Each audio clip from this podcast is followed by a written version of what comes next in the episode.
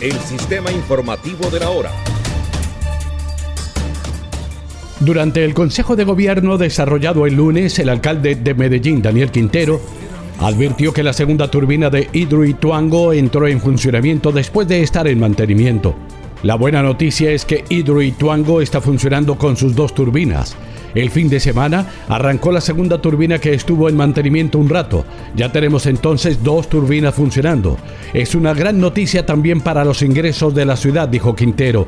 El mandatario aseguró que a pesar de la ola invernal que atraviesan el departamento y el país, se estima que se aproxime una sequía, lo que da pie a la elevación de los precios en la bolsa de energía. Sin embargo, la operación de la central hidroeléctrica evitó que los precios aumentaran aún más.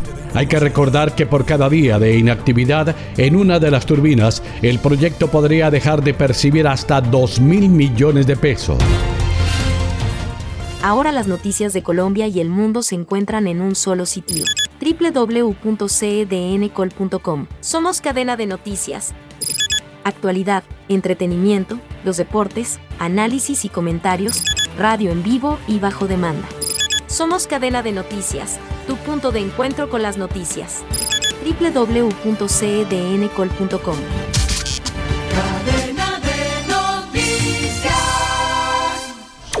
169 municipios se encuentran en alerta máxima por posible deslizamiento de tierra. Así lo anunció la Unidad Nacional para la Gestión del Riesgo de Desastres. Esto a causa de las fuertes lluvias que se han presentado en los últimos días. Los departamentos que han presentado riesgo las últimas semanas son Boyacá, específicamente en el municipio de Guateque, y en veredas como Ubajuca, Munanta y Tincachoque.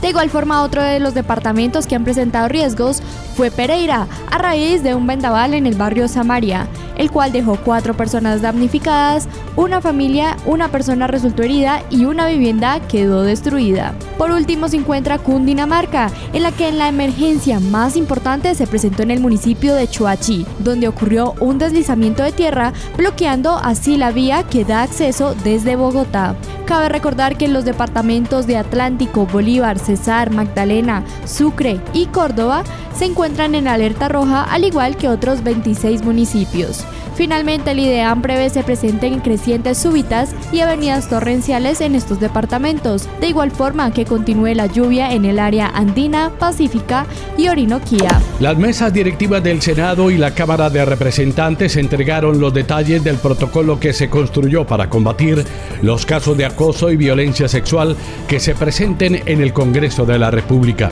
Los presidentes de las dos corporaciones, Roy Barreras y David Racero, afirmaron que no se han presentado denuncias formales sobre una supuesta red de trata de mujeres dentro del Capitolio Nacional. Al referirse a una supuesta red de trata de mujeres, Barreras dijo que nosotros nunca hemos recibido una denuncia de trata de personas. Nunca he conocido realmente un caso de una trabajadora del Congreso que haya sido secuestrada y vendida en una trata de personas.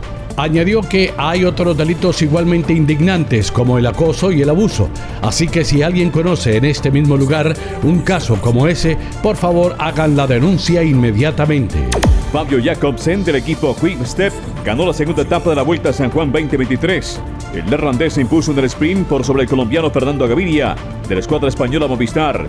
El irlandés Sam Bennett se mantiene de líder.